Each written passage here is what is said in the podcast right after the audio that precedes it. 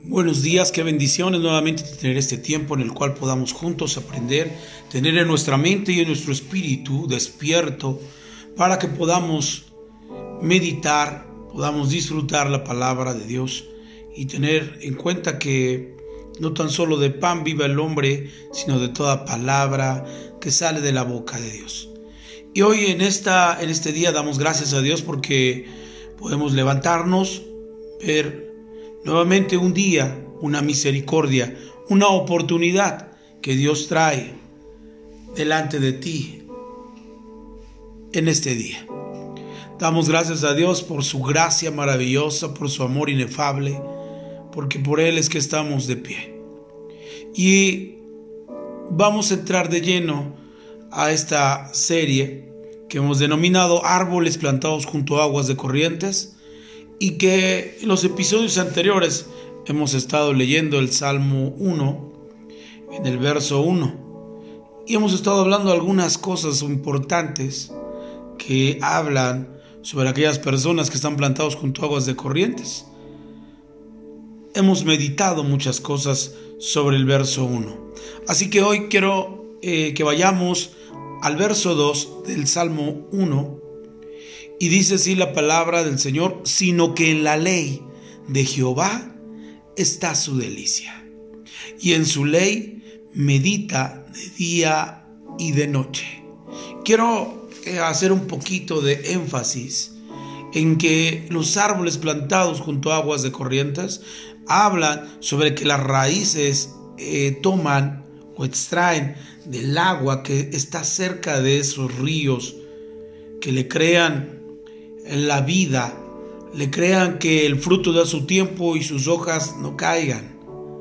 Y eso es lo que realmente en un tiempo tan crucial necesitamos como sociedad. Gente que sean árboles plantados junto a corrientes de aguas, que son árboles grandes, árboles que dan bastante sombra, no solamente frutales, sino también dan cobijo, dan cobertura. Y eso es lo que el Salmo 1, eh, eh, verso 2, tiene que ver con ese tipo de personas en la sociedad. Y una de las características de las personas que son árboles plantados junto a aguas de corrientes es lo que dice el verso 2. Salmo capítulo 1, verso 2 dice, sino que en la ley, la palabra ley es la palabra Torah. Y la palabra Torah es la palabra que nos habla en dirección de, o definición como precepto o estatuto, derecho, dirección o enseñanza legal. Esto nos habla entonces que la ley de Jehová nos habla sobre la dirección, nos habla sobre la forma legal que Dios ha establecido para que nosotros podamos proveernos de cómo caminar en esta tierra. Y dice que los hombres que son como plantados como árboles junto a corrientes de aguas, son aquellos que son direccionados a través del Torah o a través de la ley de Jehová.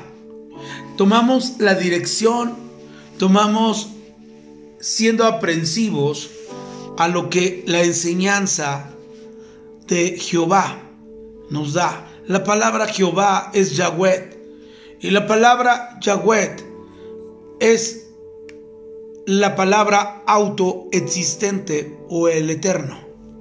Y hablar entonces sobre el autoexistente o las enseñanzas o la dirección del autoexistente o del eterno. Nos habla precisamente de que Él es la persona correcta para recibir una adiestración, una corrección en nuestra vida. Hablar sobre el autoexistente significa que Él siempre ha existido todo el tiempo y Él es el eterno. Hablar sobre que no solamente Él lleva destino y propósito en esta vida, sino aún después de esta. Porque habla sobre el pensamiento de lo que Él es, introduciéndolo a nuestra vida sobre el sentido de la eternidad. Por eso es que habla Eclesiastés y dice, tú le hablaste al hombre con pensamientos de eternidad. Y eso es una de las características de ser un árbol plantado junto a aguas de corriente, que no solamente tiene que ver con el sentido de ser adiestrado para vivir en esta tierra, sino para vivir en la eternidad, para tener pensamientos de eternidad, como dijo Eclesiastés, porque parte de lo que nos enseña el Torah o la ley de Jehová, el Torah de Jehová, la dirección, lo que nos va a corregir en aquellas cosas o pensamientos humanistas que a veces tenemos y que Dios quiere que caminemos en esta Torah o en esta ley que nos instruye, que nos enseña a cómo relacionarnos y cómo ser de bendición en esta tierra, también nos da un pensamiento de eternidad. La ley de Jehová nos hace que podamos nosotros, o la ley de Yahweh, o el Torah de Yahweh, nos da la habilidad de poder ser funcionales en esta tierra, pero no solamente en esta tierra, sino también en la eternidad. Teniendo el pensamiento de eternidad, nos habla entonces sobre aquello que Jesús dijo, yo envié a mi hijo, o lo que Dios dijo, yo envié a mi hijo para que el mundo fuera salvo por él.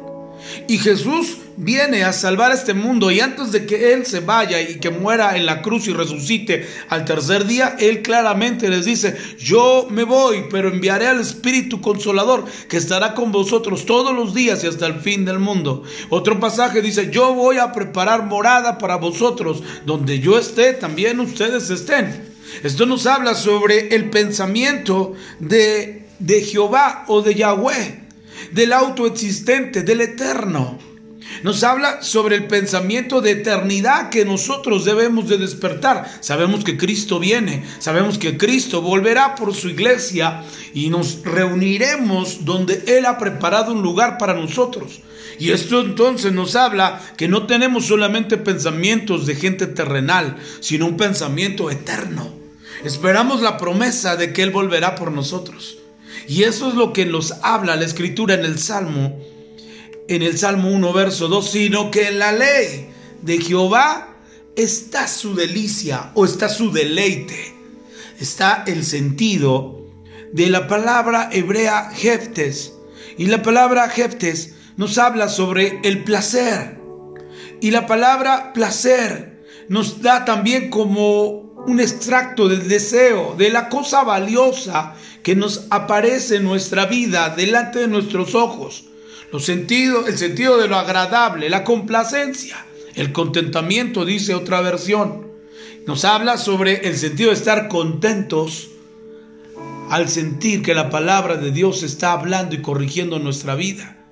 Por eso es muy importante que nosotros nos deleitemos en esa palabra, que podamos estar contentos de acuerdo a lo que Dios está hablando a nuestra vida en este, en este día.